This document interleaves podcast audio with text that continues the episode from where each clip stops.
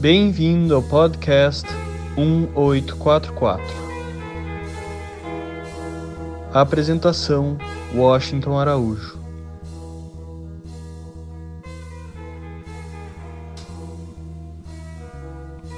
Você vai ouvir agora um episódio especial do podcast 1844. É um tema que motivou a criação do próprio podcast. O nome 1844 também se deve ao evento, ao assunto que iremos abordar neste episódio em particular.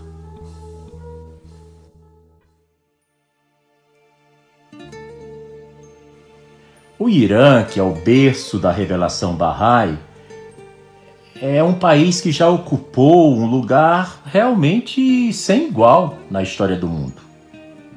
Nos dias de sua primitiva grandeza, era realmente uma verdadeira rainha entre as nações e ninguém rivalizava em civilização, nem em poder, nem em esplendor com a Pérsia. E foi aquele país a Pérsia, que atualmente recebe o nome de Irã, que deu ao mundo grandes reis, poderosos estadistas, profetas de renome, além de poetas, artistas e filósofos. Zoroastro, Ciro e Dario, Rafez e Sadi, Ferdowsi e Omar Khayyam esses são apenas uma pequena amostra dos inúmeros filhos ilustres da terra persa. Era também inexcedível a habilidade dos seus artífices, dos seus artesões. Os tapetes persas, se já eram inigualáveis naquele tempo, ainda hoje, pleno século XXI, é sinônimo de bom tapete dizer eu tenho em casa um tapete persa. Ou eu visitei uma mansão, um palácio, um museu e fiquei boquiaberto com a perfeição do tapete persa que eu vi. Realmente, tanto a tapeçaria persa quanto a sua cerâmica têm renome e fama mundial, atravessa os países.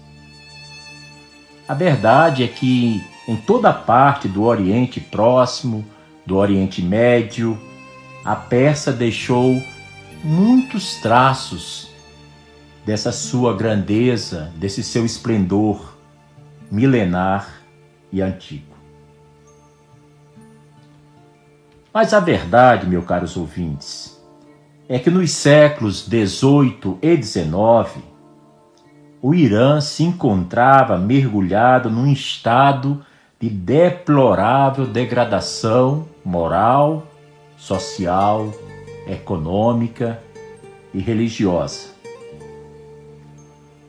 Era como se todos concordassem em afirmar que aquela sua antiga glória estava de todo perdida. Era coisa do passado, coisa que ninguém mais se lembraria a não ser os historiadores, os escritores de ficção e por aí vai. Os sacerdotes persas eram já muito intolerantes e o povo persa, além de ignorante, era muito dado a superstições. Isso os orientalistas, os estudiosos que vieram de Harvard, de Cambridge, que saíram da Europa nos séculos 18 e 19 para conhecer a civilização persa, seus costumes, sua maneira de vida, sua arte, já concordavam. E todos se diziam adeptos de sublimes instrutores que os exortavam a adorar um só Deus, um Deus único, e a viver em amor, em concórdia, em união.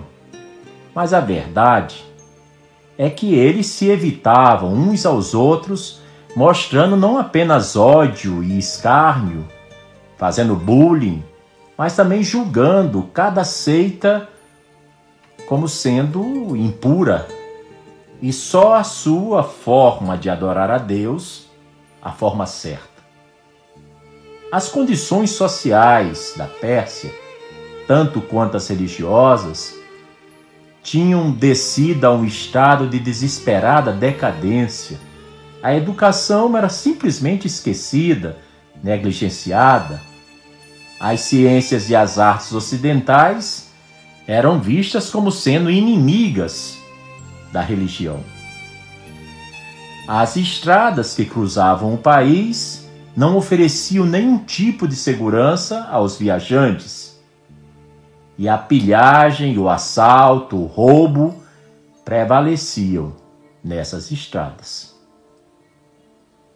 Era lamentável a falta de saneamento da nação persa. E a justiça, convenhamos, era uma farsa.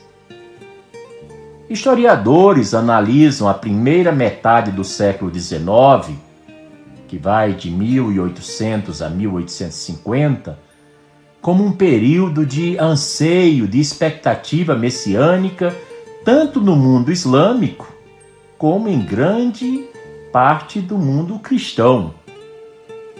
E com a Pérsia, o atual Irã, não foi exceção isso. Muito ao contrário foi lá que uma onda de entusiasmo milenarista varreu a classe educada religiosamente da sociedade muçulmana de seu tempo. E os seus mais famosos sacerdotes se concentraram na crença de que o cumprimento das profecias no Alcorão e o cumprimento das tradições islâmicas estavam próximo demais. Ou seja, apesar de tudo, desse jogo de luz e de sombra, desses brutais contrastes, a luz da vida espiritual não estava inteiramente extinta no Irã.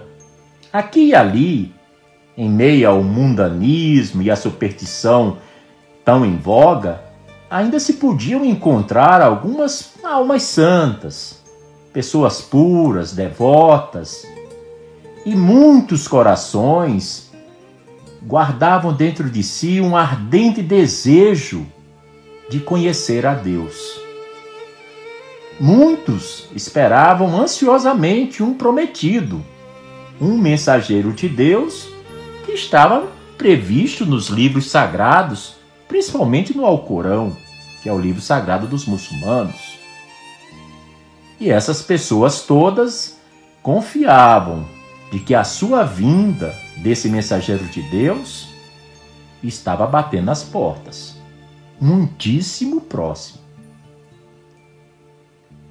Pois bem, dentro dessa rica coroa de diamantes que é a Pérsia antiga, resplandece a bela cidade de Shiraz é uma de suas mais antigas cidades, reconhecida por muitos como a cidade dos poetas, da literatura, a cidade das flores. Shiraz é a capital da província de Fars e foi capital da Pérsia, do Irã, durante a dinastia Zand, que foi do ano 1750 até o ano de 1800. Atualmente, nesse mês de outubro do ano 2019, Shiraz é a quinta cidade mais populosa do Irã e conta com aproximadamente 1 milhão 870 mil habitantes. Tem um clima moderado e tem se firmado como um centro comercial regional, pasmem, há mais de mil anos.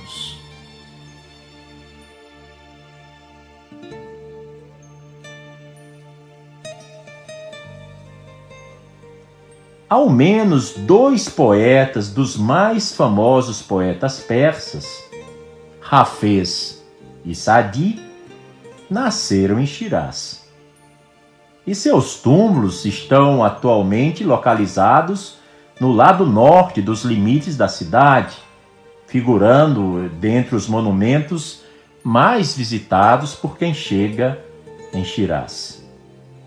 A verdade, meus caros ouvintes, é que se a poesia tem uma pátria, essa pátria é o Irã. Sadi, o grande poeta persa, nasceu em Shiraz no ano de 1213 e morreu lá em 1294. É interessante a gente poder saborear um breve exemplo da prosa poética de Sadi. E olha o que ele escreveu, olha que beleza. Uma noite chorava eu amargamente minha vida desperdiçada. E decidi, enfim, renunciar aos prazeres absurdos e ao tempo perdido. Ficar sentado a um canto, surdo e mudo, vale mais que ser escravo de uma língua indomável. Veio um amigo e tentou levar-me para os prazeres da cidade, mas recusei. Disse-me ele, então: Enquanto ainda possuís o poder da palavra, utiliza-o no regozijo e na alegria. Amanhã, quando vier o anjo da morte, não terás outra escolha senão o silêncio. Mais tarde, fomos passear nos jardins. Esse meu amigo colhia flores e eu lhe disse: Não há permanência nas flores. O que não dura não merece devoção ele me perguntou então: Que devo eu fazer? Respondi: Vou compor um livro, O Jardim das Rosas, que não morrerá. Leva uma rosa do jardim, ela durará alguns dias. Leva uma pétala do meu jardim das rosas, e ela durará a eternidade. Outro desses maiores poetas que a humanidade produziu se chamava Hafez.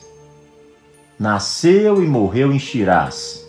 Nasceu no ano de 1315 e morreu no ano de 1390. No belo monumento que tem em Shiraz e que lhe serve como lugar de repouso eterno, se pode ler este poema dele. Recebi a Deus graças, a boa nova. Vou reunir-me com meu amado. Vou por último abandonar esta gaiola que tem meu espírito prisioneiro. Amigo, amante, quando vieres ao meu túmulo, chega embriagado de uma embriaguez que nunca diminua. Cheio seu ânimo de um fervor que engrandece o amor e a esperança. Tem presente que a alegria deste mundo é curta, passará com os anos vividos. O importante é o que no final ficará dessa embriaguez que levas na alma. Mas até agora não pronunciamos um simples ponto, uma única letra, uma palavra sequer foi dita que nos oferecesse uma pista sobre o magnífico tesouro oculto, a joia mais bela jamais vista por olhos humanos e que nasceu também em Shiraz.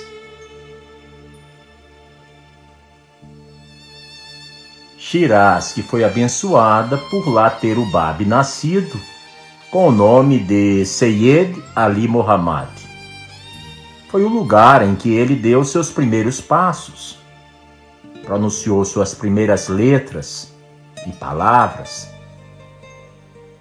engatinhou por seu solo, caminhou por suas ruas, admirou a beleza de seus jardins e pôde absorver o aroma de suas flores. Foi em Shiraz que o Babi abençoou com seu olhar os delicados mosaicos incrustados de desenho triangular que trazem também boa fama a essa cidade persa única. Foi em Shiraz que o Babi, desde sua mais remota infância, ofereceu a Deus suas súplicas e suas orações, tendo debaixo de seus pés exemplares dos ainda famosos tapetes, tecidos ali na própria cidade e conhecidos mundialmente como quilim. Em outubro deste ano, deste 2019, mais de 7 milhões de barrais, que são os seguidores da fé Bahá'í, e que residem em todos os continentes, em todos os cantos do planeta, estão se reunindo para celebrar com vários tipos de festividades os 200 anos do nascimento do Bab. É o bicentenário do nascimento do Bab. Esta data é, sem dúvida alguma, uma história por todos os motivos fascinante, cheia de significados espirituais. Porque o Bab ele é portador de uma mensagem tão poderosa que pode insuflar um novo espírito de paz, de amor, unidade e concórdia no tão sofrido, angustiado e aflito corpo da humanidade. O Bab, em sua curta vida, como logo vamos ouvir, ele foi enviado por Deus para promover o encontro entre a criatura e o Criador. Foi ele que preparou todo o gênero humano para se encontrar com seu elevado destino.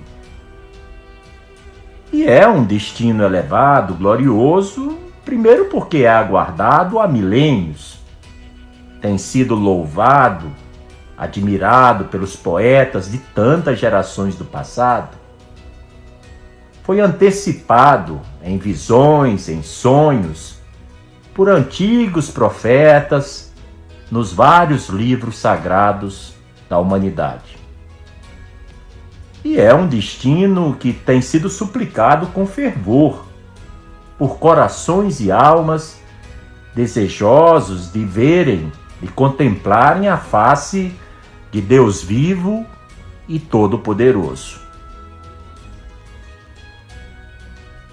O tema, quanto ao seu lado humano, tem por base uma trilogia, três palavras que bem resumem a vida ímpar do Bab: o amor, a luta e a morte.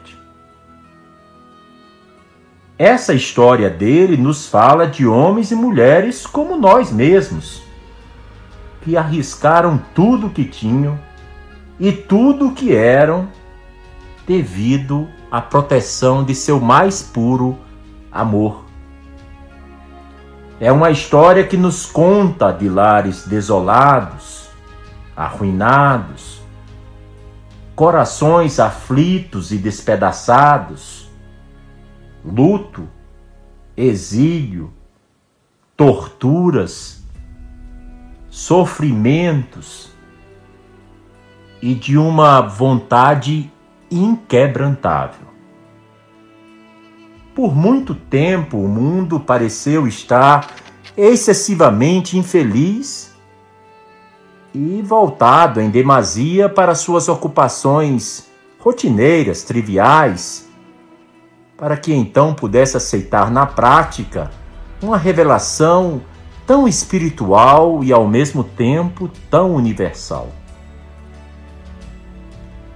Mais de uma vez, a violenta extirpação da fé às mãos dos tiranos pareceu consumada.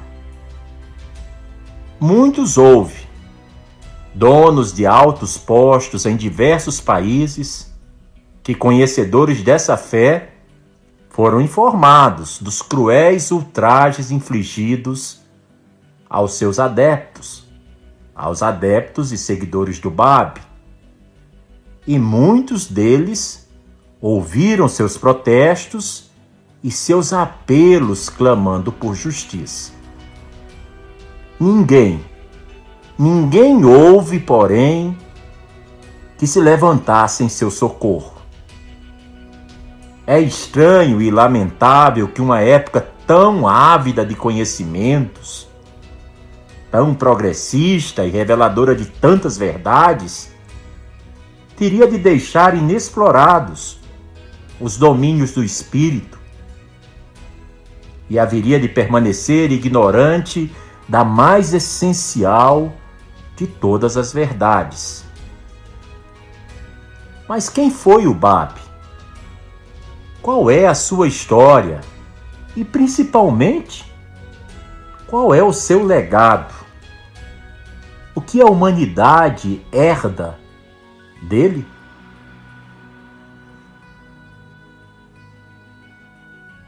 Se é para começar, comecemos então do início. Seyed Ali Mohamed era o seu nome e ele depois assumiu o título de Ubab, que significa a porta. Ele nasceu então em Shiraz, no sul do Irã, em 20 de outubro de 1819. Era um Seyed, e isso quer dizer que ele era um descendente do profeta Muhammad. Seu pai, um conhecido negociante, morreu pouco depois de seu nascimento, ficando ele aos cuidados de um tio materno, comerciante Shiraz, que foi quem o criou. O Babi aprendeu a ler na infância, recebendo a educação elementar, rotineira, usual. Aos 15 anos de idade, entrou para o comércio. Primeiro com seu tutor, depois com um outro tio que morava em Buxir, nas costas do Golfo Pérsico. Distinguia-o, no tempo de sua juventude, aquela grande beleza pessoal, bem como o encanto de suas maneiras, de seus modos. Eram notáveis, chamava a atenção a nobreza do seu caráter, a sua bondade. E ele observava infalivelmente as orações, seguia o jejum e todos os outros ritos da religião, não só obedecendo à letra, mas também vivendo no espírito dos ensinamentos do profeta. O Babi casou-se com cerca de 22 anos de idade. O filho nascido deste casamento, que recebeu o nome de Ahmad, morreu quando era ainda uma criança, no primeiro ano do ensino público do Bab. O Bab era uma pessoa meiga, jovem e irresistível. Era incomparável em sua humildade, de uma serenidade imperturbável, uma eloquência cujo poder era magnético e sem rival nos episódios dramáticos de seu ministério, que foi tão rápido quanto trágico. É, essa é uma história realmente empolgante, apaixonante e de uma imensa sensibilidade espiritual. Uma história que sabemos logo o seu fim. Tão rapidamente iria transcorrer. É um período muito curto, que vai dos anos de 1844 a 1853. Nove anos. E que começou com a declaração da missão do Bab teve a sua morte, o seu martírio, como ponto alto. E que iria terminar em uma verdadeira orgia de massacre religioso, um massacre além de tenebroso por todos os motivos, revoltante. Esse período de nove anos se caracteriza como sendo de feroz e implacável luta, cujo campo de ação era a totalidade dos confins da Pérsia, e na qual mais de 10 mil heróis sacrificaram suas vidas. Nesse período de nove anos participaram dois soberanos, dois chás da dinastia Qajar, e com eles os seus perversos ministros. Nesses nove anos, com o apoio de toda a hierarquia eclesiástica xiita, os vastos recursos militares do Estado e a inexorável hostilidade das massas se levantaram para sacrificar, perseguir, humilhar e, por fim, matar o Bab e seus seguidores. E tudo começa pelo primeiro ato desse drama divino, que se passa em Shiraz e é a ocasião histórica em que o Bab declara sua missão profética.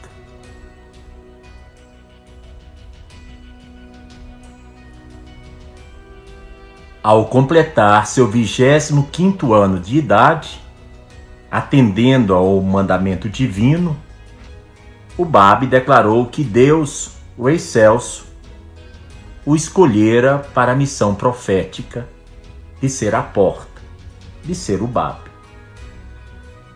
E assim, na noite do dia 22 para o dia 23 de maio de 1844, atendendo a esse mandamento, ele fez essa importante declaração. O Bab é um título que significa porta, porque ele declarou ser o portador de uma revelação divina destinada não apenas a transformar o islamismo, mas a estabelecer uma nova direção, uma nova guia para a vida espiritual da humanidade. No livro Narrativa de um Viajante, podemos ler o seguinte: o que ele queria dizer pelo termo Bab era que ele era também um intermediário da graça proveniente de uma grande pessoa ainda oculta pelo véu da glória, possuído de perfeições ilimitadas e incontáveis, por cuja vontade ele agia e ao laço de cujo amor se segurava. E durante a década que se seguiu, de 1844 a 1853, foi o Bab vítima da crescente oposição tanto do clero quanto do Estado, provocando seu próprio fuzilamento em praça pública, o massacre de seus principais discípulos e de vários milhares de seus seguidores, e a quase completa extinção do sistema religioso que ele havia fundado.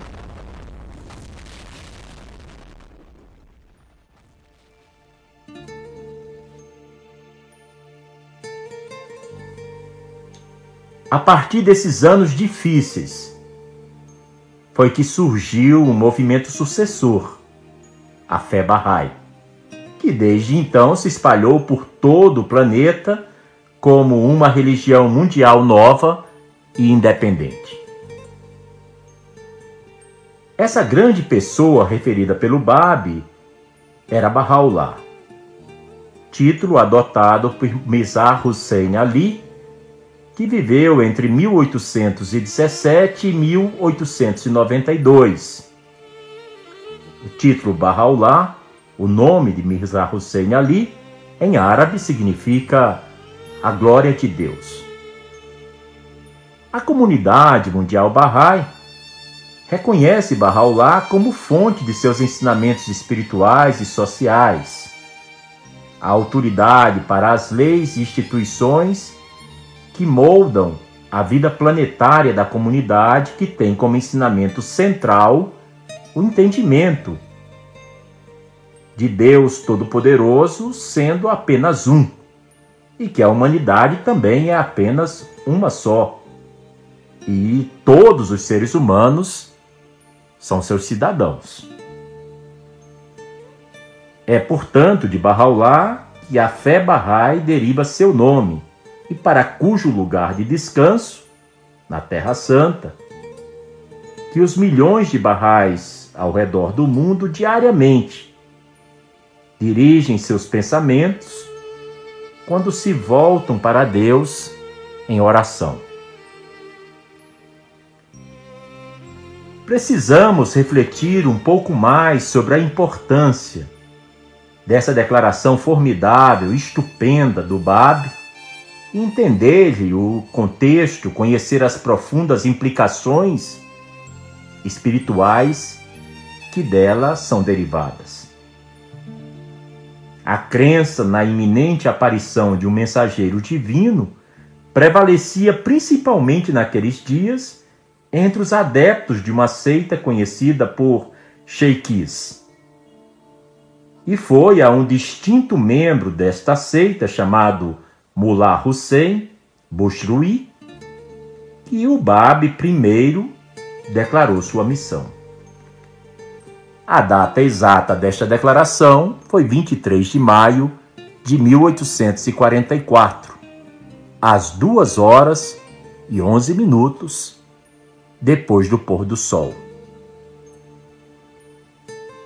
Após alguns dias de ansiosa investigação e estudo, Mullah Hussein tornou-se firmemente convencido de que o mensageiro, há muito esperado pelos xiitas, finalmente aparecera de fato.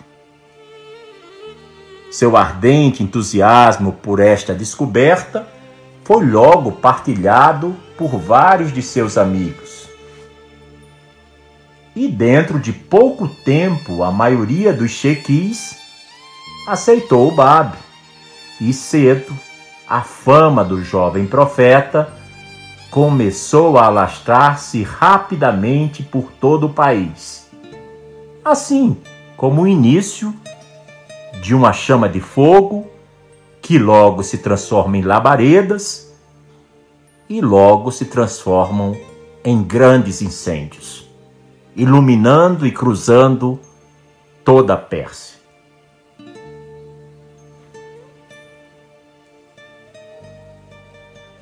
A cena de abertura do primeiro ato deste grande drama desenrolou-se no quarto superior da modesta residência do filho de um capelista de Shiraz, num obscuro rincão daquela cidade. Os figurantes, como vimos, foram o Bab, um seiede de 25 anos de pura e sagrada linhagem, e o jovem Mullah Hussein, o primeiro a crer nele. O encontro entre os dois, nos momentos que anteciparam essa entrevista, pareceu ser meramente ocasional. Prolongou-se a entrevista até a hora do alvorecer. O anfitrião, o Bab, permaneceu reunido com seu convidado, enquanto que lá fora a cidade adormecida nem de longe sonharia com a importância das palavras que entre si eles trocavam. Nenhum registro nos foi legado dessa extraordinária noite, salvo o fragmentário, mas altamente significativo relato ouvido dos lábios do próprio Mullah Hussein. Ele relatou o seguinte a Nabil Azam, o imortal historiador dos primórdios da fé Bahá'í. E o que diz Mullah Hussein? Sentei-me encantado pela fluência do seu verbo, esquecido do tempo e daqueles que me esperavam. Ele próprio atestou, depois de descrever a natureza das perguntas que fizera ao seu hospedeiro e as conclusivas respostas que dele recebeu. Respostas estas que baniriam a sombra de qualquer dúvida que pairasse sobre a justeza de sua pretensão ao proclamar-se o prometido Caim. De repente, a chamada do muezim convidando os fiéis à prece matinal despertou-me do estado de êxtase em que eu parecia estar mergulhado.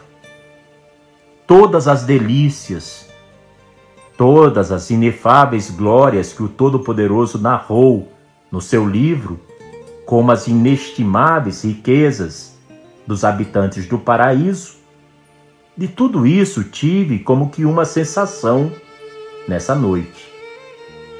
Penso ter estado num lugar do qual se poderia realmente dizer: aqui nenhum trabalho nos preocupará, aqui nenhuma fadiga nos molestará, nenhuma palavra fútil será aqui ouvida, nenhuma mentira, mas apenas o brado de paz, paz. O grito aqui levantado será: Glória a ti, ó Deus. E a saudação aqui feita paz, sendo este o término de seus clamores. Louvado seja Deus, Senhor de todas as criaturas. O sono afastou-se de mim naquela noite. Nabil, como é mais conhecido no Ocidente, registrou fielmente o que se passava na pura alma do jovem Mullah Hussein, que agregou o seguinte: Sentia-me dominado pela música daquela voz, que era ora mais viva, ora mais branda à medida que ele recitava, ora tornando-se mais grave ao declamar versos do Kayamul Asma, ou ainda adquirindo etéreas e sutis harmonias à proporção que pronunciava as orações que estava ali revelando ao fim de cada invocação, ele repetia este versículo: Muito aquém da glória do teu Senhor, o Todo-Glorioso. Esteja tudo o que dele derem suas criaturas. E a paz esteja sobre seus mensageiros. E louvado seja Deus, o Senhor de todos os seres.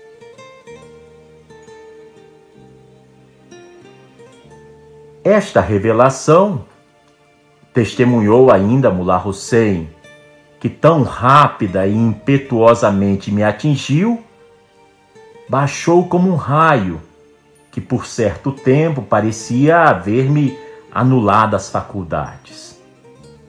Cegou-me o seu deslumbramento, o seu esplendor, e abateu-me sua esmagadora força Excitamento, alegria, reverência e maravilha agitaram as profundezas de minha alma.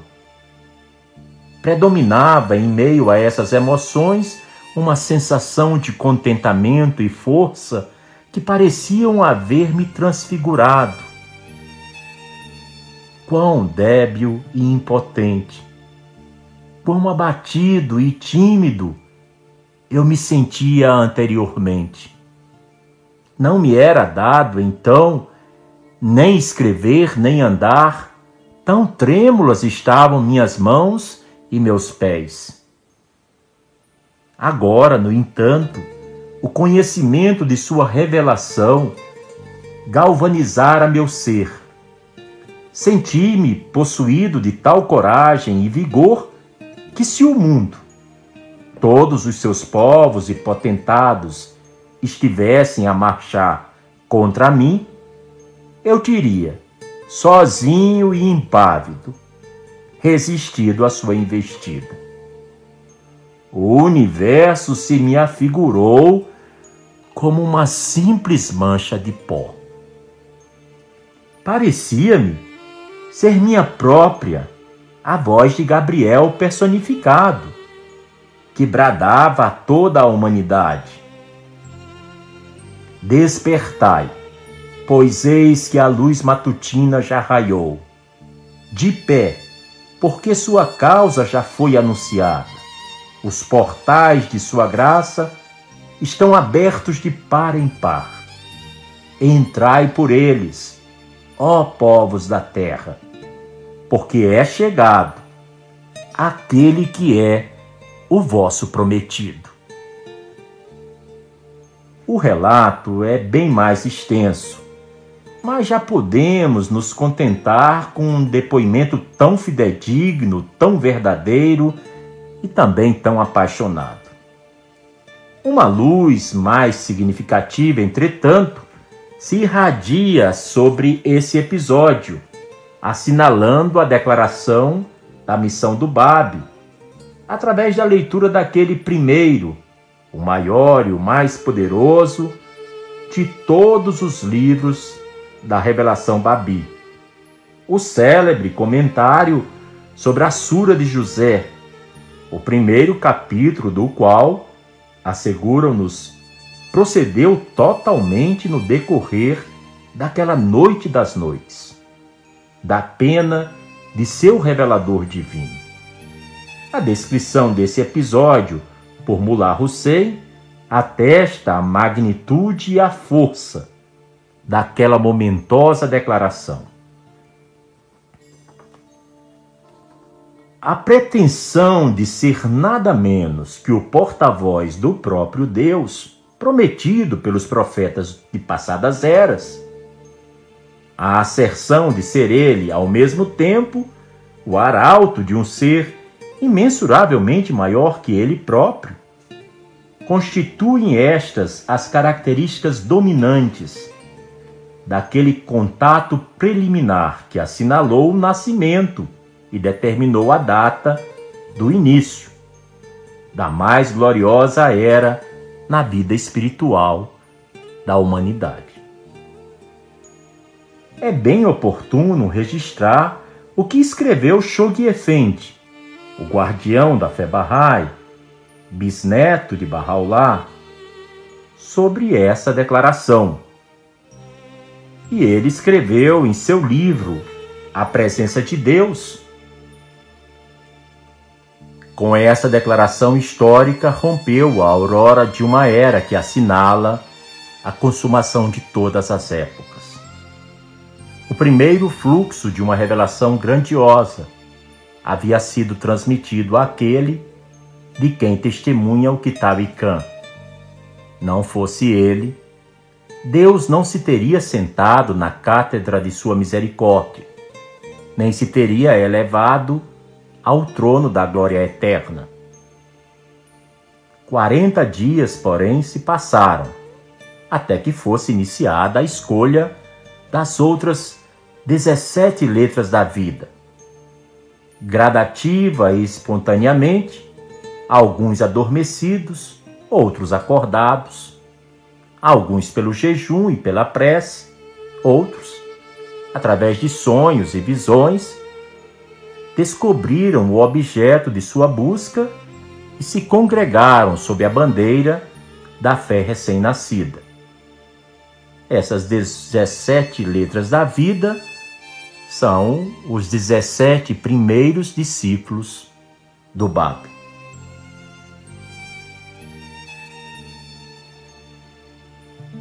Esses primeiros discípulos do Bab foram chamados letras da vida sendo ele próprio, o próprio Bab, a décima nona.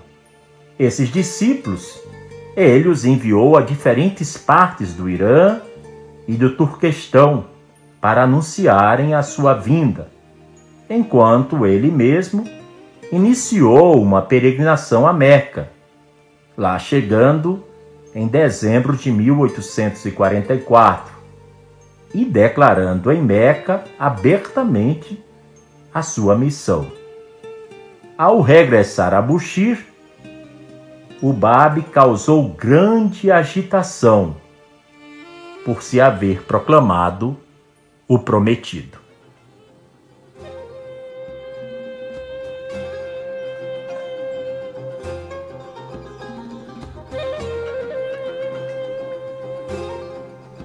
Um desses primeiros 18 discípulos foi uma mulher, Kuratulei, e que o mundo imortalizaria como Tarrerê, a pura.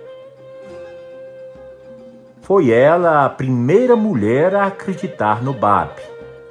E Tarrerê é intensamente reverenciada na história Bahá'í, tendo sido uma proeminente poetisa, teóloga, e forte expositora dos ensinamentos do Bab no Irã. Tahiré foi também uma das primeiras mulheres a se levantar para defender os direitos das mulheres no mundo.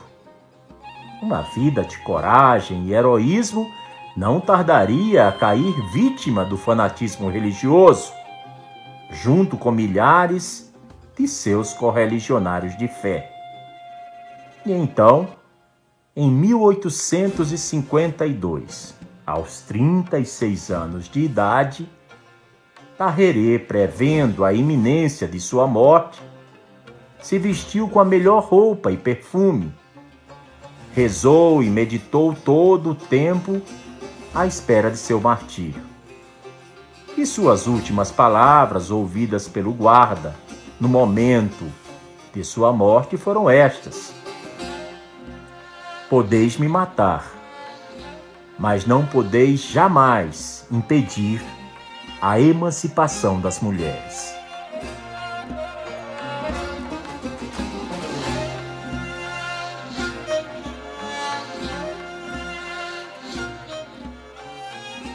Tahirê é recordada como uma Marte sufragista, mas os barrais lembram-se dela com a mesma devoção e amor com que outras religiões reverenciam Sara, Aziye, Fatimê e a Virgem Maria.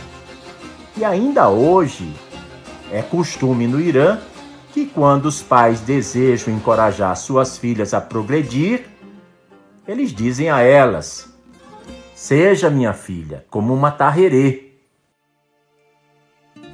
não menos impressionante é o testemunho do professor da Universidade de Cambridge, Edward Granville Brown, sobre Tahirê. E o professor Brown escreveu o seguinte: O aparecimento de uma mulher como Tahirê em qualquer país ou em qualquer era é um fenômeno raro. Mas em um país como o Irã, é um prodígio. Não, quase um milagre. Sem par, em virtude de sua maravilhosa beleza, seus raros dons de inteligência, sua calorosa eloquência, destemida devoção e seu glorioso martírio. Tarrerê é incomparável e imortal entre as mulheres de seu país. Se a religião do Bado não tivesse outra pretensão de grandeza. Esta seria suficiente. Que ela produziu uma heroína como Tahirê.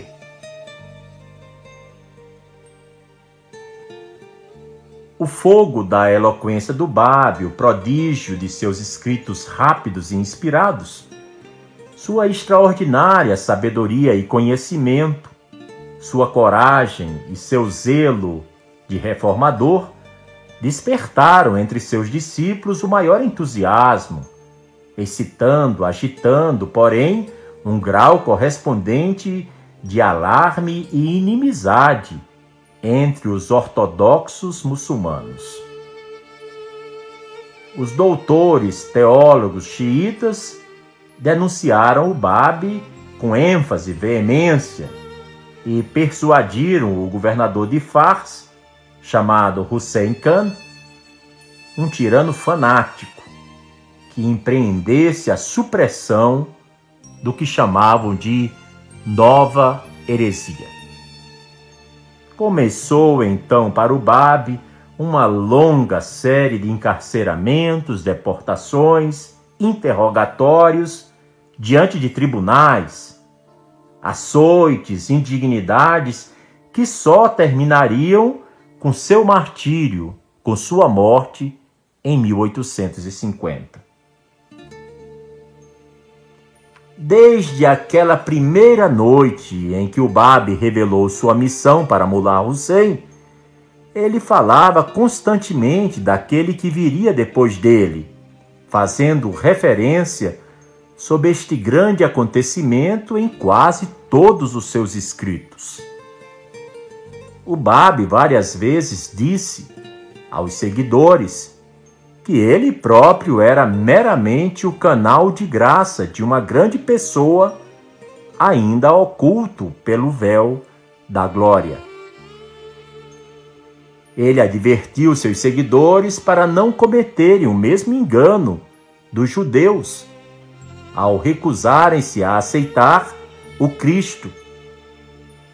Devido também ao Velho Testamento, os cristãos em recusar a Muhammad devido ao Novo Testamento, e os muçulmanos em recusá-lo devido ao Alcorão. Acautelai-vos, acautelai-vos.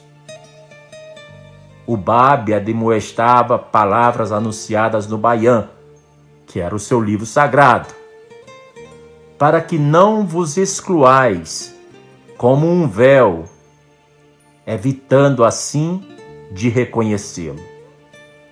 Meu único propósito é despertar-vos para a chegada do seu dia, assegurou-lhes o Babe numa outra ocasião. Eu mesmo sou verdadeiramente apenas um anel em suas mãos. Se ele aparecesse neste momento, eu seria o primeiro a curvar-me diante dele. O Baian deriva toda a sua glória daquele quem Deus fará manifesto. O Baian e todos os seus fiéis anseiam mais ardentemente por ele do que um amante anseia por sua amada. Embora esta grande figura ainda estivesse oculta dos olhos de todos, o Babe prometeu aos seus seguidores que aquele que estava por vir cresceria a partir da semente até se tornar uma árvore frondosa. Esta árvore, disse-lhes, abrigará toda a humanidade. O germe que encerra em si próprio todas as potencialidades da revelação que está por vir, o Babi disse, é dotado com uma potência superior a todas as forças combinadas de todos aqueles que me seguem. Existe ainda uma outra prova da singularidade invulgar, pouco comum, que unia a missão do Babe com a missão de Bahá'u'lláh. De acordo com o calendário solar do Ocidente, o Babe nasceu no dia 20 de outubro de 1819 e Bahá'u'lláh no dia 12 de novembro de 1817. No entanto, de acordo com o calendário lunar do Oriente, no Irã, a terra onde eles nasceram, o Bab nasceu no primeiro dia do mês de Muharram e Bahá'u'lláh no segundo dia de Muharram. Estes dois sucessivos dias de festividades são celebrados desde então com muita alegria, com muita festa. As palavras desafiadoras que o Bab escreveu na fortaleza de Marcu selaram para sempre o elo que o uniu a Bahá'u'lláh. Feliz daquele que fixar seu olhar na ordem de Bahá'u'lláh e render graças ao seu Senhor, porque ele certamente será manifesto. Eu verdadeiramente creio nele e em sua fé e em seu livro, declarou o Babi para o mundo. De sua parte, Barraulá conferia tanto amor ao Babi que ele não o deixaria sentir nenhuma dor, indignidade ou humilhação. O Babi foi aclamado por Barraulá como a essência das essências, o mar dos mares, o ponto a cujo redor revolvem as realidades dos profetas e mensageiros, de quem Deus fez proceder o conhecimento de tudo o que havia e de tudo o que haverá, cujo grau excede o de todos os profetas. O segundo ato desse drama, dessa história comovente, bela, profunda e intensa, que é a história da vida e da missão do Bab, vai se passar na cidade persa de Tabriz. E no dia 9 de julho de 1850. Aquele 9 de julho de 1850 poderia ser um dia como qualquer outro, mas foi um dia muito similar àquele em que Jesus Cristo, há quase dois mil anos, fora crucificado no topo do Gólgota e lá expirou seu último suspiro. Escutemos agora, caros ouvintes, uma breve descrição de como realmente pode ter sido a crônica daquele dia 9 de julho de 1850.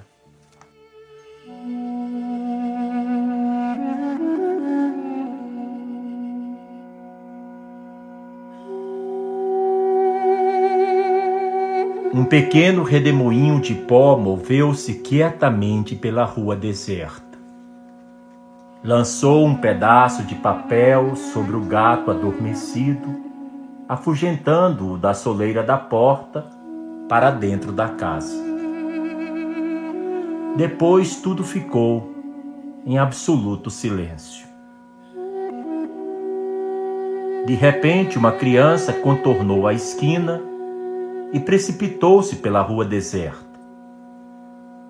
Seus pés descalços levantavam pequenos tufos de terra quente. Ele vem vindo! Ela gritava. Está vindo por aqui! O povo começou a sair de suas casas como formigas desarvoradas, cujos formigueiros foram desmantelados por um pé descuidado. A rua estava animada pelos rostos agitados e esperançosos. E sua agitação crescia ao ouvir os gritos ameaçadores daqueles que se aproximavam. Um rio de homens, mulheres e crianças jorrava barulhentamente da esquina. O jovem que eles seguiam estava oprimido pelos insultos. A massa vociferava delirante. Sabiam que ele não lhes escaparia. Afinal, ele era um prisioneiro. Seus guardas o puxavam na frente da multidão por uma corda comprida, amarrada numa argola de ferro que estava presa em seu pescoço. Ele estava sendo levado às autoridades a fim de que sua sentença de morte fosse finalmente assinada. Quando ele fraquejava, os guardas forçavam-no a continuar puxando-o selvagemente pela corda ou aplicando-lhe certeiro pontapé. De vez em quando alguém se lançava da multidão, abrindo caminho dentre os guardas, e batia no jovem com os punhos ou uma vara. Aplausos de prazer e encorajamento acompanhavam cada atacante.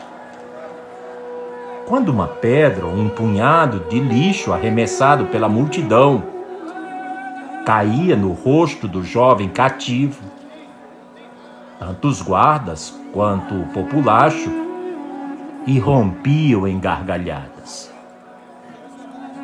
Salve-se, ó grande herói! Um dos perseguidores gritava zombando. Despedaça teus grilhões, tuas correntes. Produz o um milagre para nós. E então cuspia com desprezo na silenciosa figura.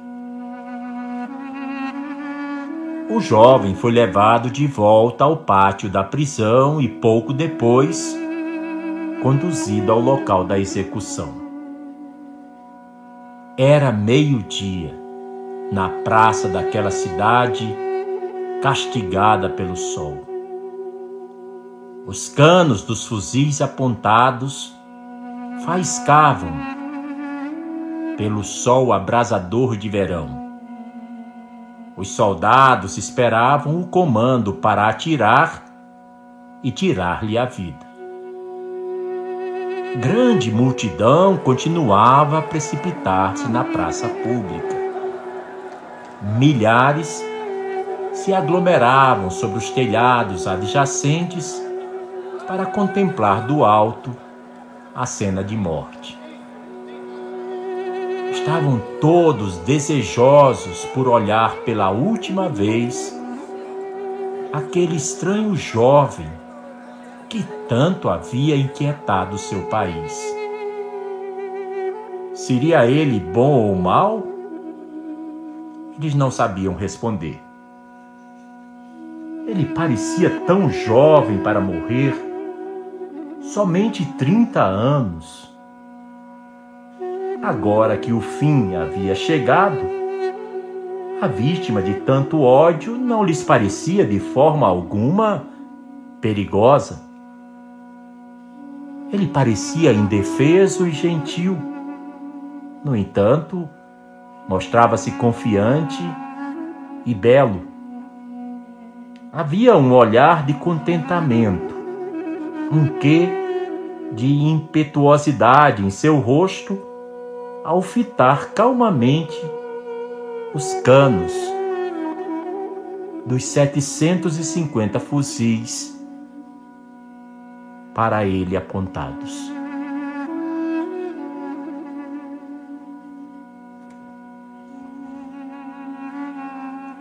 A história registra que desde o momento que as balas foram disparadas contra o Bab, uma tempestade de excepcional severidade varreu a cidade inteira de Tabriz. Um redemoinho de poeira de densidade incrível escureceu a luz do sol cegando os olhos do povo. Tabriz permaneceu envolta naquela escuridão temível desde o meio-dia até a noite. Aquela foi a hora prometida no Velho Testamento, no livro de Amós, onde se lê: Sucederá naquele dia que, diz o Senhor Deus, Farei que o sol se ponha ao meio-dia e enegrecerei a terra em dia claro. Há apenas um paralelo em toda a história registrada do turbulento ministério do Bab. É a paixão de Jesus Cristo.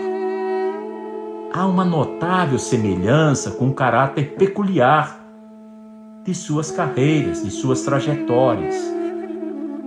A juventude, a doçura de ambos, a dramática rapidez com que cada ministério chegou ao seu clímax, a audácia com que ambos desafiaram as convenções estabelecidas, leis e rituais das religiões nas quais eles nasceram. o papel que os chefes eclesiásticos tiveram como principais instigadores dos ultrajes que eles sofreram, as indignidades amontoadas sobre eles, a rapidez com que foram presos, os interrogatórios a que foram sujeitos, os açoites aplicados a ambos, suas passagens, primeiro em triunfo, depois em sofrimento, pelas ruas da cidade onde iriam ser sacrificados. O cortejo, a procissão pública pelas ruas, a caminho do lugar do martírio. Suas palavras de esperança e a promessa a um companheiro que iria também morrer com ele. A escuridão que envolveu a terra na hora de seus martírios. E por fim, os dois foram infamemente pendurados ante o olhar de uma multidão hostil. No entanto, naquele mesmo momento, no subúrbio da capital, Teherã, Bahá'u'lláh estava recebendo um visitante. E este disse a Bahá'u'lláh: O Babi foi executado foi morto. Está tudo acabado. Finalmente, o fogo que eu temia destruir-te foi extinto. Bahá'u'lláh lhe respondeu: Se isto for verdade, podes ter certeza que a chama que foi acesa tornar-se-á por esta mesma ação uma labareda mais intensa que nunca, e fará um incêndio tal que as forças conjuntas dos políticos do reinado serão impotentes para apagar. Ao acompanharmos os episódios do primeiro ato de tal sublime drama, ressalta nossa observação a figura de sua principal personagem, o Bab, surgindo qual meteoro no horizonte de Shiraz, cruzando os sombrios céus da Pérsia de sul a norte, ofuscando-se com trágica brevidade extinguindo-se numa chama de glória. Vemos seus satélites, uma galáxia de heróis inflamados no amor de Deus alçados no mesmo horizonte, irradiarem aquela luz incandescente, consumirem-se a si próprios com a mesma rapidez e contribuírem, por seu turno, com mais um impulso para o sempre crescente desenvolvimento da nova fé divina. Aquele que comunicou o impulso original a tão incalculável movimento não foi outro, senão o prometido Caim, aquele que se levanta. O Sahibu Zaman, o senhor do tempo, aquele que assumiu o direito exclusivo de anular toda a dispensação do Alcorão, que se denominou o ponto primordial do qual se geraram todas as coisas criadas, o semblante de Deus, cujo esplendor jamais se poderá obscurecer. A luz de Deus, cuja fulgência não se esvaecerá jamais.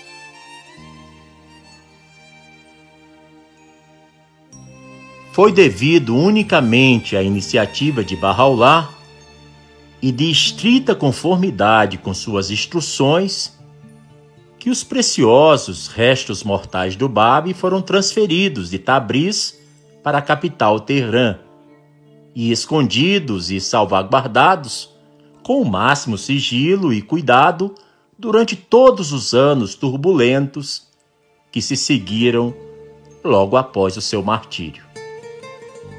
Assim, os corpos mutilados do Bab e de seu companheiro de martírio, Anis, foram removidos durante a segunda noite após a execução, através da piedosa intervenção de Hadi Suleiman Khan, sendo removidos da beirada do fosso no qual haviam sido jogados e levados a uma fábrica de seda, propriedade de um dos babis de Milã, onde no dia seguinte foram depositados em ataúde de madeira e daí transportados a um lugar em segurança.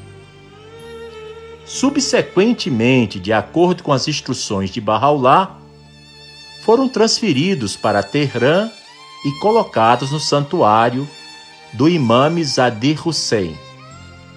Mais tarde, foram transportados para a residência do próprio Hadi Suleiman Khan, no bairro Sar Shashmi da cidade, e depois para o santuário do imam Zadi Massum, onde permaneceram ocultos até o ano de 1868, quando uma epístola revelada por Bahá'u'lláh em Adrianópla, deu instrução a Mullah Ali Akbar, Charmizadi e Jamale Bururjidi para que os transferissem sem demora para algum outro lugar.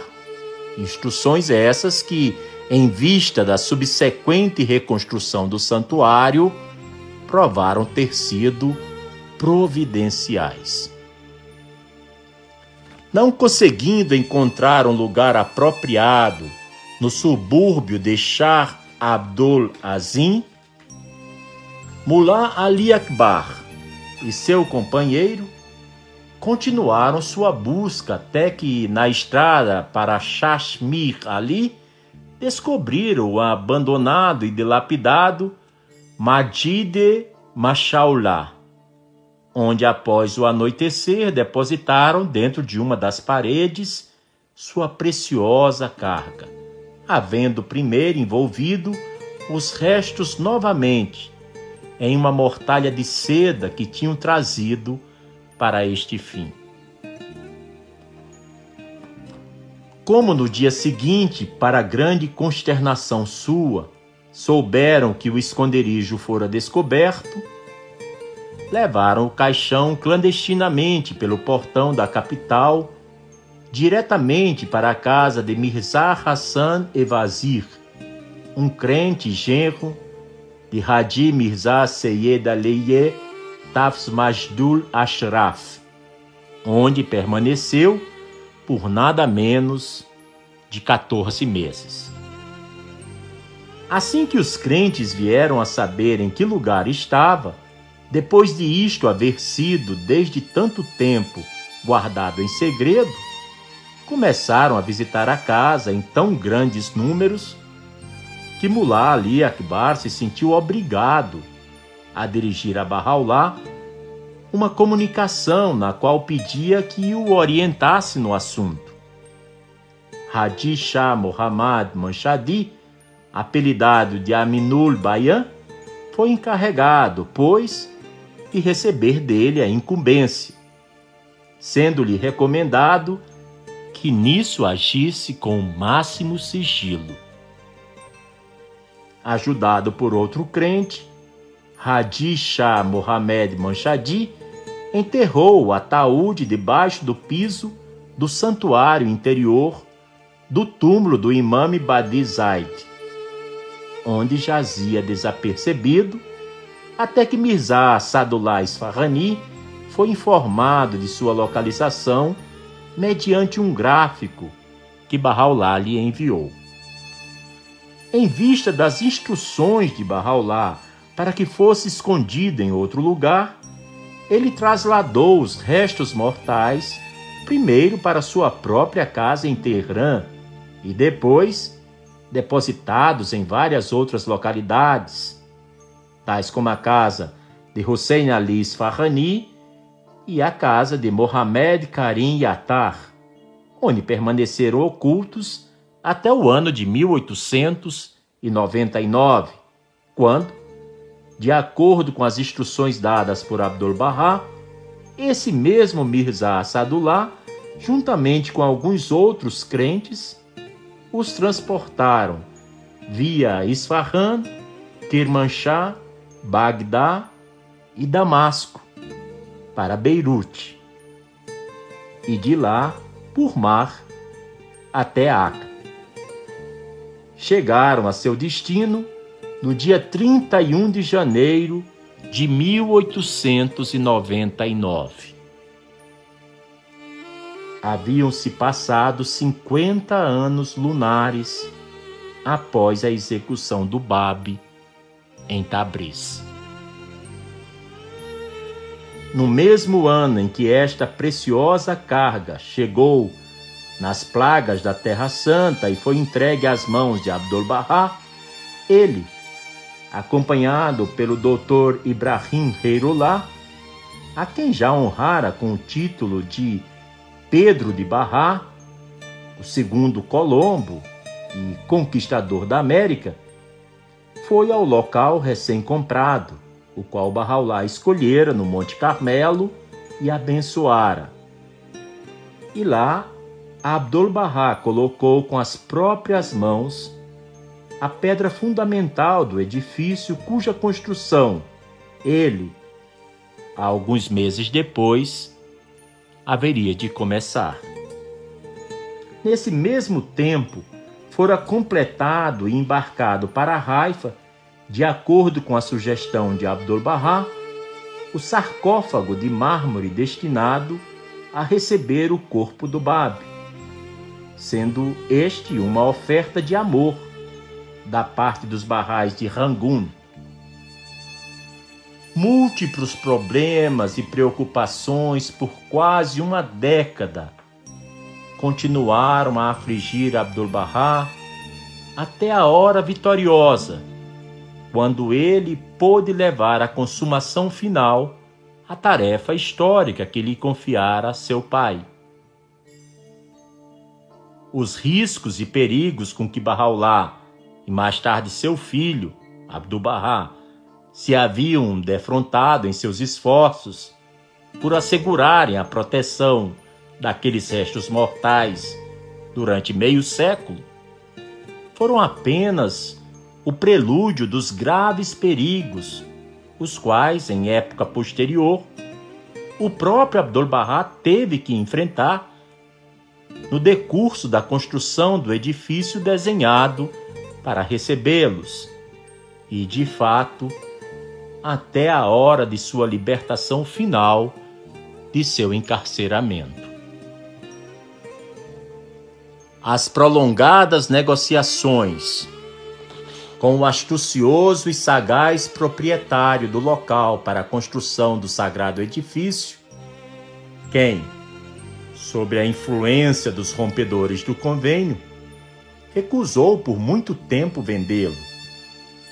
O preço exorbitante exigido de início para se abrir uma estrada que desse acesso a esse local indispensável ao trabalho da construção. As intermináveis objeções feitas por oficiais, tanto de nível alto como de nível inferior, cujas suspeitas, tão facilmente provocadas, Abdu'l-Bahá mesmo tinha que diminuir com repetidas explicações e garantias.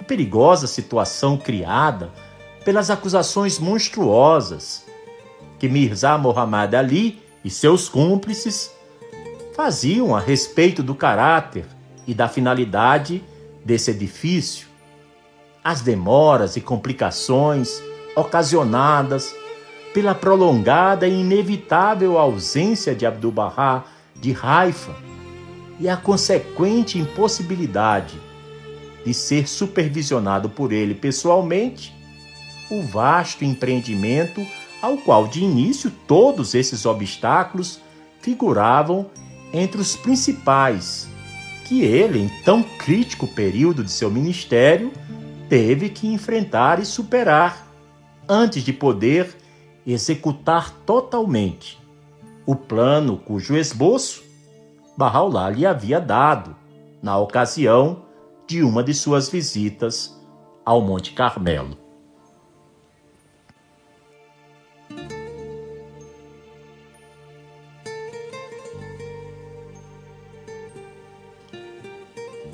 Cada pedra desse edifício, cada pedra da estrada que a ele conduz, ouvia-se Abdu'l-Bahá muitas vezes comentar: Eu, com infinitas lágrimas e tremendo custo, levantei e pus em seu lugar. Segundo uma testemunha ocular, Abdu'l-Bahá uma vez observou que uma noite eu estava tão assediado de angústia que outro recurso não tinha, senão de repetir várias vezes uma oração do Bab que estava em meu poder e que muito me acalmou. Na manhã seguinte, o proprietário do terreno veio a mim pessoalmente, pediu desculpas e suplicou que eu comprasse sua propriedade. Finalmente, no mesmo ano em que seu adversário real perdeu o trono, e na ocasião da abertura da primeira convenção Bahá'í norte-americana, convocada em Chicago, com o objetivo de criar uma organização nacional permanente para a construção do Templo Bahá'í da América, Abdu'l-Bahá levou seu empreendimento a uma conclusão vitoriosa. Apesar das incessantes maquinações dos inimigos, maquinações tanto internas quanto externas. No dia 21 de março de 1909, o dia do primeiro Nauruz, Ano Novo Bahá'í, que foi comemorada após a libertação de seu encarceramento, Abdu'l-Bahá mandou transportar, com grande esforço, o sarcófago de mármore à sepultura para ele preparada. E ao anoitecer, à luz de uma só lâmpada. Nele colocou, com as próprias mãos, na presença de barrais do Oriente e do Ocidente, e em circunstâncias ao mesmo tempo solenes e comovedoras, o ataúde de madeira que continha os sagrados restos do Babe e de seu companheiro.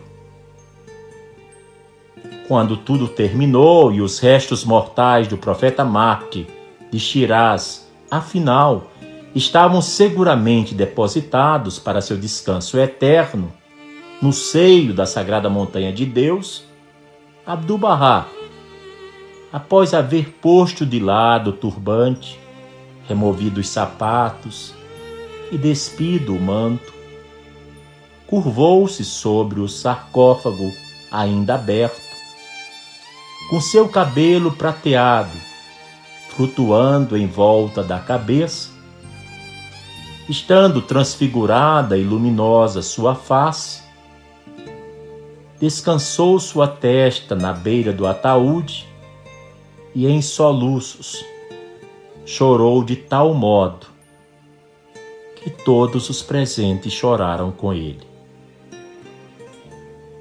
Naquela noite, Abdu'l-Bahá não pôde dormir. Tão abatido, acabrunhado estava. A mais jubilosa notícia é esta, escreveu ele mais tarde em uma epístola na qual anunciava aos seguidores esta gloriosa vitória. A mais jubilosa notícia é esta: que o corpo santo luminoso do Bab, depois de haver sido transferido de lugar em lugar por 60 anos, devido à ascendência do inimigo e por medo dos malévolos, e sem haver conhecido repouso ou tranquilidade, já foi cerimoniosamente depositado através da misericórdia da beleza de Abra no dia de Nauruz, dentro do sagrado ataúde, no santuário excelso, no Monte Carmelo.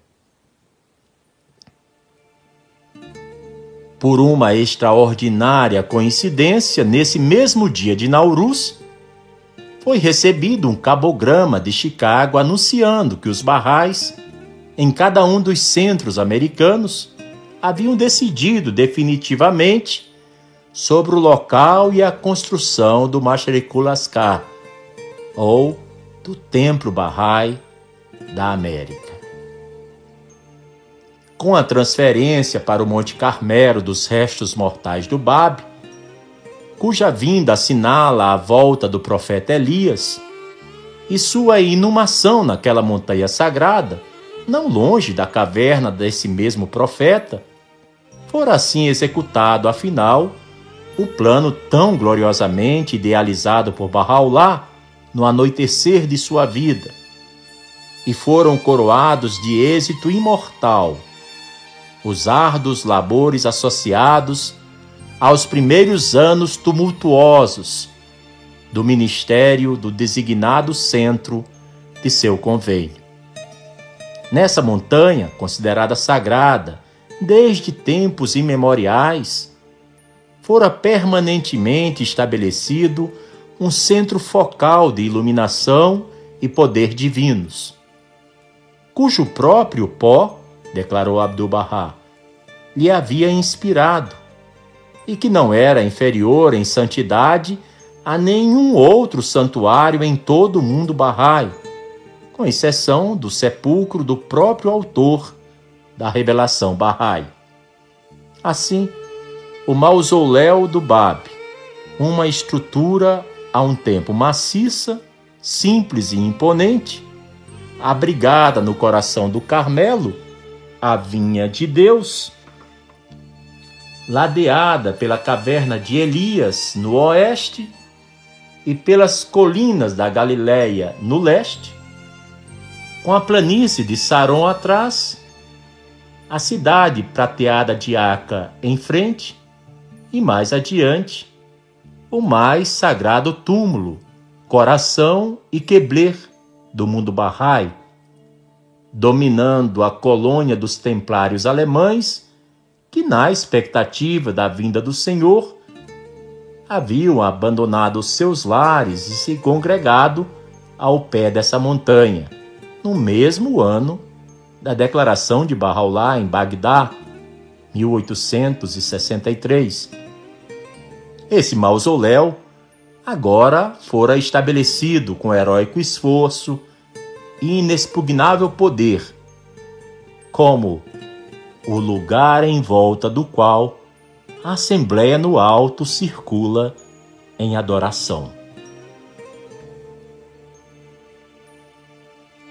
Acontecimentos já têm demonstrado pela extensão do próprio edifício, pelo embelezamento de seus arredores, pela aquisição de amplas doações na vizinhança e por sua proximidade aos lugares de repouso da esposa, do filho e da filha do próprio Bahá'u'lláh, que este edifício estava destinado a adquirir com o passar dos anos um grau de fama e glória comensurável com o elevado propósito que incentivara sua fundação. Nem poderá, no decorrer do tempo e à medida que forem gradativamente estabelecidas, as instituições que giram em torno do centro administrativo mundial da futura comunidade Bahá'í deixar de manifestar as potencialidades latentes das quais esse mesmo propósito imutável o dotou. Irresistivelmente, essa instituição divina haverá de florescer e expandir, por mais feroz que seja a animosidade mostrada por seus inimigos futuros, até que a plena medida de seu esplendor se tenha desvelado ante os olhos de toda à humanidade. Apressa-te, ó Carmelo, escreveu significativamente Barraulá, dirigindo-se a essa sagrada montanha. Pois eis que a luz do semblante de Deus se ergueu sobre ti. Regozija-te, pois Deus, nesse dia, sobre ti estabeleceu seu trono, te fez o ponto de alvorecer de seus sinais e a aurora das evidências de sua revelação. Bem-aventurado quem a teu redor circula, quem proclama a revelação de tua glória e relata o que a generosidade do Senhor teu Deus fez sobre ti chover. Chama Sião, ó Carmelo, revelou Barraulá, além nessa mesma epístola, e anuncia as jubilosas novas veio aquele que se ocultara dos olhos mortais. Está manifesta sua soberania predominante. Revelou-se seu esplendor que a tudo abrange. Acautela-te, para que não hesites nem pares. Apressa-te a sair e circundar a cidade de Deus, que se fez baixar do céu o Caba Celestial, a cujo redor tem circulado, em adoração, os favorecidos de Deus, os puros de coração e a companhia dos mais excelsos anjos. Entre os milhares de peregrinos que de todas as partes do mundo vêm prestar homenagem no túmulo sagrado de Bahá'u'lláh, nenhum deles deixa de fazer preces, orações, súplicas, também no santuário de seu devotado precursor, o Bab. Agora iremos tomar conhecimento de depoimentos, testemunhos, textos escritos por vários contemporâneos ocidentais do Bab. Numa tradição mencionada por Jaber, tida pelos xiitas como autêntica, lemos: Ele encerrará a perfeição de Moisés, a preciosidade de Jesus e a paciência de Jó. Em seu tempo, seus santos serão humilhados e suas cabeças serão trocadas como presentes como foram as dos turcos e dos deilamitas.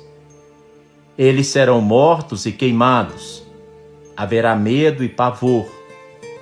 A terra será tinta pelo seu sangue, e suas mulheres cairão em prantos. São estes, de fato, meus santos. Comte de Gobineau concorda com essa afirmação, escrevendo na sua história que, em vez de abrandar a chama, soprou-a com violência bem maior. Tão confiante estava o Bab da difusão mundial de sua fé, que quando tudo estava aparentemente tenebroso, ele próprio disse ao Dr. McCormick, o médico europeu que o atendeu, após as chicotadas que feriram sua face, bem como seus pés, que ele, o Babe, não tinha a menor dúvida de que tempo viria quando todas as pessoas do continente europeu eventualmente abraçariam sua fé. Uma peça teatral foi publicada em 1903, intitulada O Babe, e foi representada num dos melhores teatros de São Petersburgo. A seguir, vimos que alguma publicidade ela teve em Londres e depois foi traduzida para o francês em Paris e para o alemão pelo poeta Fiedler. M.J. Botot, numa conferência sobre a fé do Bab, recita as palavras de Van Berry em seu discurso na Academia Francesa. Palavras aquelas que testemunham a profundidade e o poder dos ensinamentos do Bab. O Bab, ele afirma, expressou doutrinas dignas dos maiores pensadores. O famoso orientalista e professor de Cambridge, Edward Brown, escreveu: Quem pode deixar de ser atraído pelo espírito gentil do Bab? Sua triste e perseguida vida, sua pureza de conduta e juventude, sua coragem e paciente submissão no infortúnio, mas, sobretudo, sua morte trágica. Tudo isso serve para conquistar nossa simpatia em prol do jovem profeta de Shiraz. O doutor T.K. Cheney, um eminente clérigo inglês, faz um julgamento daquela situação nas seguintes palavras: Aquele Jesus desta era, um profeta e mais que um profeta. Sua combinação de suavidade, poder, é tão rara que devemos colocá-lo junto com os homens sobrenaturais. O historiador francês a.L.M. Nicholas, escreveu: Sua vida é um dos mais magníficos exemplos de coragem que o mundo teve o privilégio de contemplar. O Bab sacrificou-se pela humanidade. Por ela, ele deu sua vida e sua alma. Suportou provações, insultos, torturas e martírio ele selou com seu próprio sangue o convênio da fraternidade universal. Como Jesus, ele pagou com sua vida a proclamação de um reino de concórdia, equidade e amor fraternal. Mais que ninguém, ele sabia dos terríveis perigos que amontoava sobre si próprio. Porém, todas estas considerações não podiam enfraquecer sua resolução. Temor não tinha lugar em sua alma, e, perfeitamente calmo, nunca olhando para trás, em total controle de seus poderes, ele se encaminhou para a fornalha.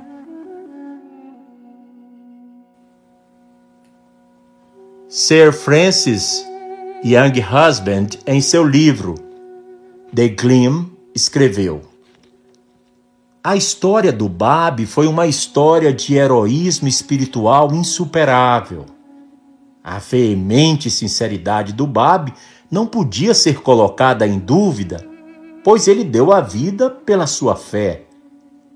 E que devia haver algo em sua mensagem que agradava aos homens e satisfazia suas almas. Podia-se atestar isto pelo feito de milhares darem suas vidas por sua causa e milhões agora o seguirem. Sua vida deve ser um daqueles acontecimentos que nos últimos cem anos merecem realmente ser estudados. Sir Valentine Tirol, ex-editor do The Times, escreveu: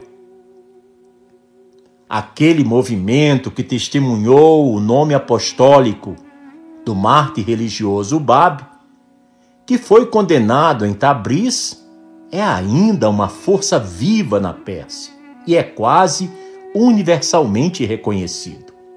Socialmente, uma das mais interessantes conquistas do babismo é a elevação da condição da mulher. O próprio Bab tinha como discípulo uma mulher que, tendo compartilhado todos os perigos das primeiras missões apostólicas, desafiou e morreu com imensa coragem, como uma Marte. A nova dispensação deve ser lembrada como uma continuação e o cumprimento das dispensações anteriores, mosaica, cristã e muçulmana. Os judeus não esperam ainda o prometido Messias. Os cristãos, a segunda vinda de Cristo. E os muçulmanos, pelo aparecimento do Merdi?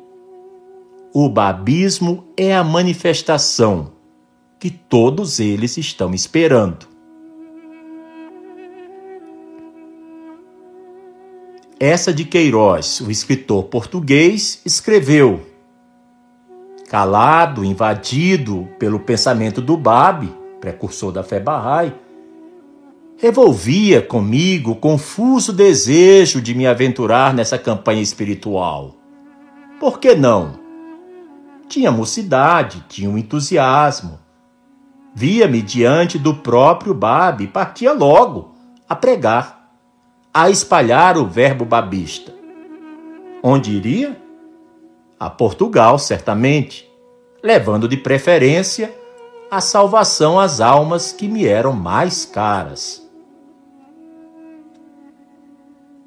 Érico Veríssimo, escritor brasileiro, escreveu Gostaria de caminhar sem pressa por suas ruas de Haifa e subir um dia à hora do poente os degraus de mármore que por entre solenes ciprestes me levariam até a porta do templo Bahá'í e talvez a salvação espiritual.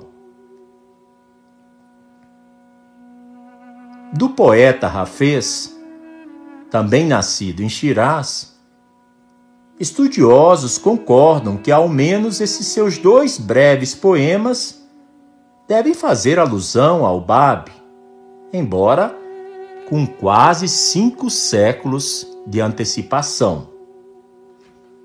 Rafez escreveu: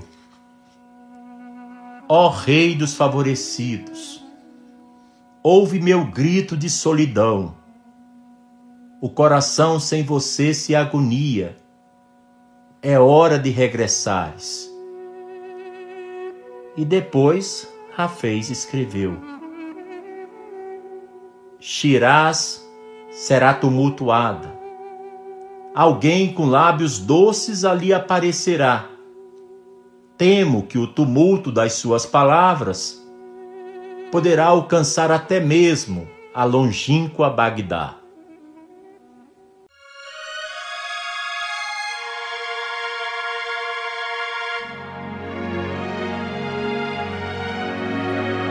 O Bab tem inspirado muitos corações mundo afora. De estudantes a pensadores e filósofos, de escritores a cineastas, vários poetas, literatos, eruditos. Aqui está um poema que eu dediquei à sua luminosa e amorosa memória. Eu o escrevi no dia 5 de julho de 2001.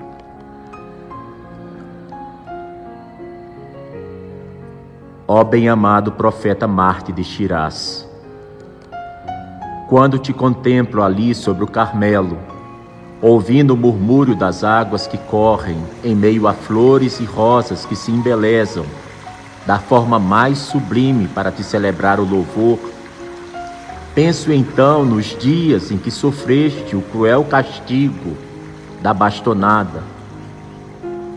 Quando te contemplo ali sobre o Carmelo, imerso em um oceano de duas mil luzes e suas cores, em meio a sinfonias de pássaros, aromas de rosas, penso então que a ti foi negado uma única lâmpada, uma simples tocha acesa, uma humilde vela no inverno rigoroso do Azerbaijão. Quando te contemplo ali, sobre o Carmelo, resplandecente como um anel de ouro, ornamentando este caminho de diamantes de dezoito quilates. Penso então nos dias em que estiveste preso na solidão da Montanha das Dores, em Tirrik. quando te contemplo ali sobre o Carmelo, observando uma procissão de almas abnegadas, entoando teu louvor e com os pensamentos inteiramente voltados a ti ao longo desses majestosos patamares, penso então em teus amados reunidos na conferência de Badaste, buscando um meio de te livrar do fanatismo e da intolerância de uma época quando te contemplo ali sobre o Carmelo, escutando os lamentos dos corações, ouvindo os segredos das almas de homens e mulheres, de adultos e crianças, recebendo homenagens sinceras e humildes, fervorosas e apaixonadas. Penso então no brilho hostil de fuzis reluzindo à luz do sol do meio-dia, de uma Tabriz inconsciente, naquele trágico 9 de julho.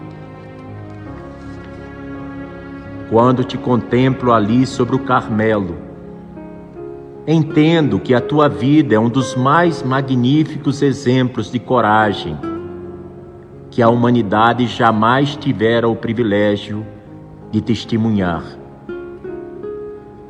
E penso então nas muitas vidas apagadas, nas muitas descendências interrompidas pela pureza de corações que sabiam que a verdadeira vida era a proximidade de ti e a morte nada mais que separação de ti.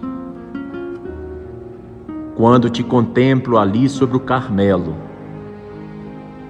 Pareço mesmo estar ouvindo o eco de tua doce e melodiosa voz, naquela distante manhã, a proferir palavras que continuam abalando os alicerces da própria criação humana. Se tivesses acreditado em mim, teríeis de bom grado seguido o exemplo deste jovem Anis.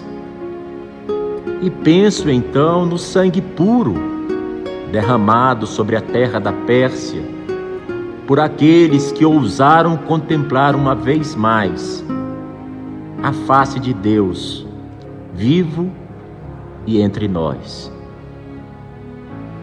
Quando te contemplo ali sobre o Carmelo, exuberante e majestoso, chamando a todos poderosamente para Deus e para sua manifestação suprema. Penso em tua peregrinação após o martírio, em quantos abrigos te retiveram, em quantas casas foram abençoadas, em quantas cidades deixastes para trás em quantos países abençoaste com tua presença, e em quantos oceanos singraste para aportar finalmente na terra do Carmelo. Quando te contemplo ali sobre o Carmelo, estabelecido aonde o próprio dedo do poder e da glória designou, e tendo sob sua proteção as instituições majestosas da causa de Deus, o abrigo infalível de uma humanidade desesperada e aflita, o sopro divino e refrescante sobre todo o corpo da criação, penso então nas humilhações que sofreste, nas aflitivas privações que passaste quando te contemplo ali sobre o Carmelo. Sei que de algum lugar os anjos formam filas. Os heróis passam solenemente. Os santos de eras passadas vêm em ti buscar consolo e bênção. Os mártires, ainda manchados de sangue, vêm reafirmar uma e mil vezes que tu, és o Santo dos Santos. E penso então naquele Nauruz de 1909, quando Cerulá, o mistério de Deus, Abdu'l-Bahá, chorou copiosamente com a testa sobre teu ataúde e depois te entronizou no recôndito, no mais íntimo do santuário, no coração da montanha de Deus. Quando te contemplo ali sobre o Carmelo, com tua bela coroa dourada, reproduzindo o esplendor do dia de Deus e dirigindo teu olhar de puro amor a Bardi, ao santuário mais sagrado de Barraulá, ao Haram Yakdas, penso então que nenhum poder na terra ou no céu pode impedir, nem por um milésimo de segundo, que tua vontade venha a ser soberana. E que assim meus olhos te contemplem para sempre, e que assim meus ouvidos te escutem no silêncio de minha alma, e que assim meu coração te agasalhe no deserto de meu espírito, e que assim meus pensamentos te retenham ao longo de todos os dias, e que enquanto eu viver, possa também viver em mim a tua memória e o teu louvor. Julgando pelos padrões do mundo, a vida de Cristo tinha sido um catastrófico fracasso. Um de seus preferidos discípulos o tinha traído, outro o tinha negado, e só uns poucos permaneceram ao pé da cruz.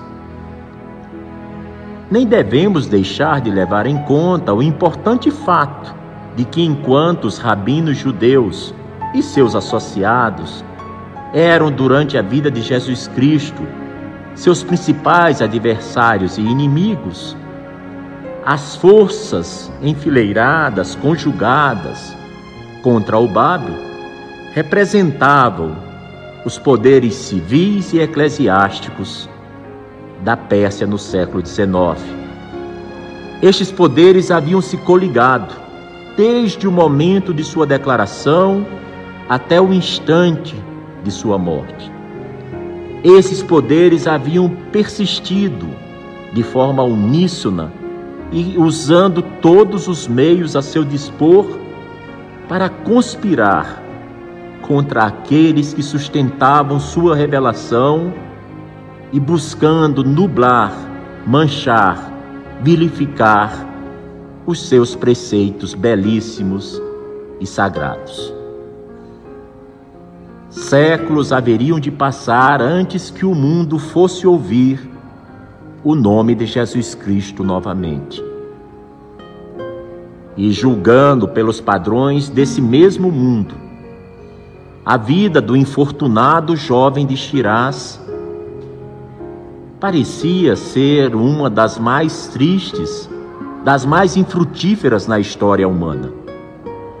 O trabalho que ele tão gloriosamente concebeu, tão heroicamente promoveu, parecia mesmo ter acabado num desastre colossal.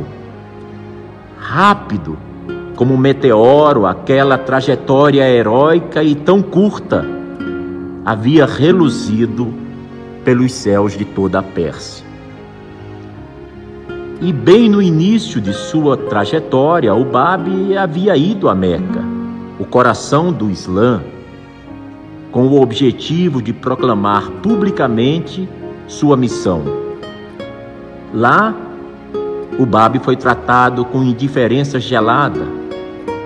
Ele havia planejado voltar à cidade de Carbilá e estabelecer sua missão, mas seu aprisionamento não o deixou fazê-lo. O programa que o Babi delineou aos seus discípulos não foi cumprido em sua maior parte.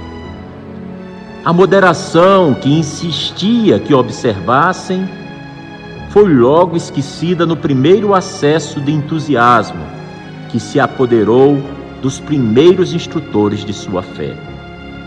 sua única chance de encontrar o Shah, o rei da Pérsia, foi malograda pelo primeiro-ministro.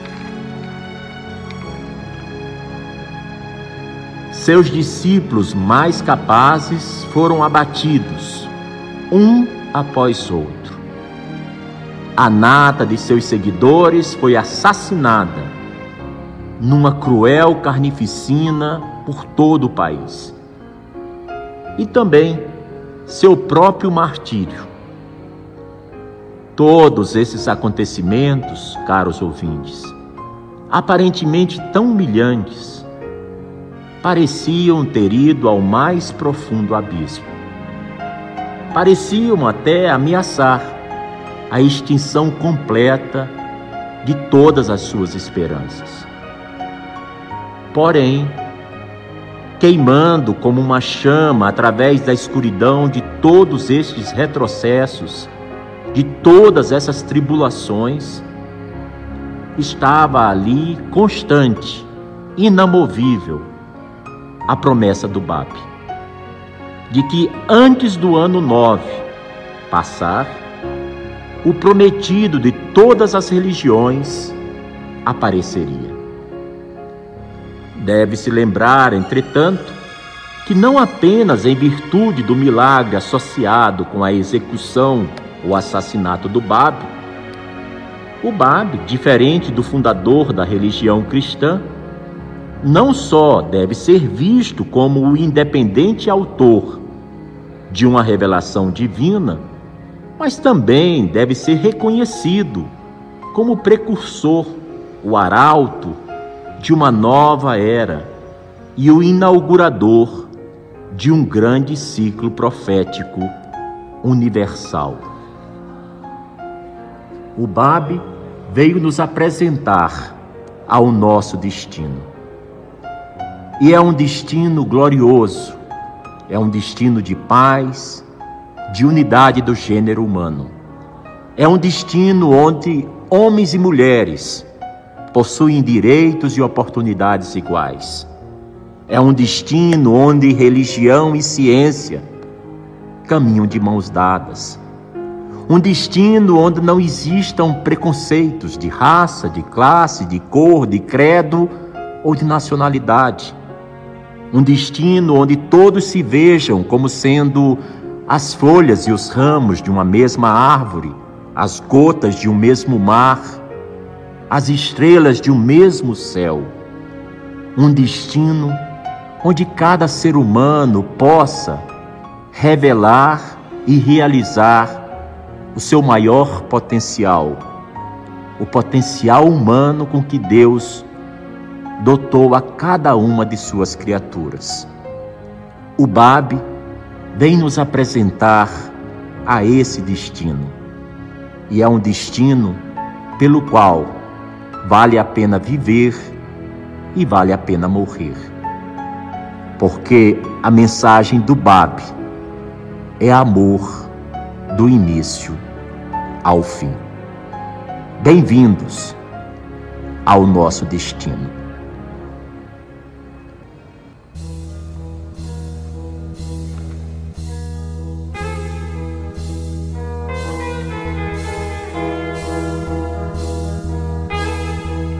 Você acabou de ouvir mais um episódio do podcast 1844. Agradecemos sua audiência e lhe convidamos para ouvir nosso próximo episódio semanal.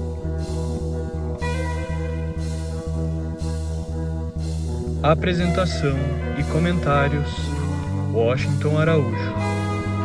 Trilha musical composta por Ian Garbinato sonoplastia e edição de áudio Shahin Nasrabadi. Vinhetas Diogo Garbinato.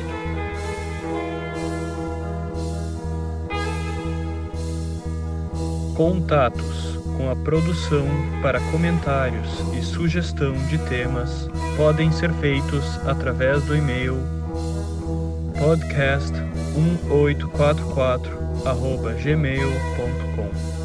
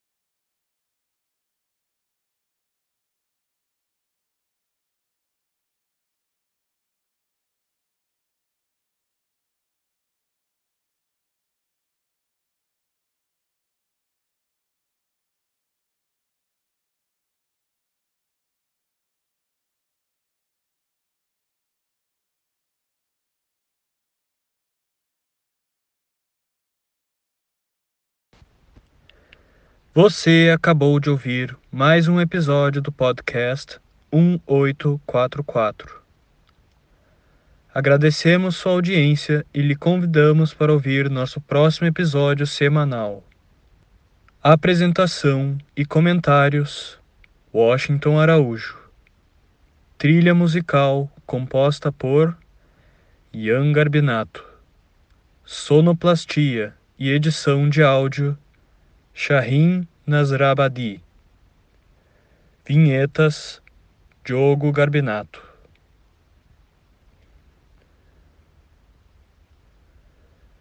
Contatos com a produção para comentários e sugestão de temas podem ser feitos através do e-mail podcast1844 gmail.com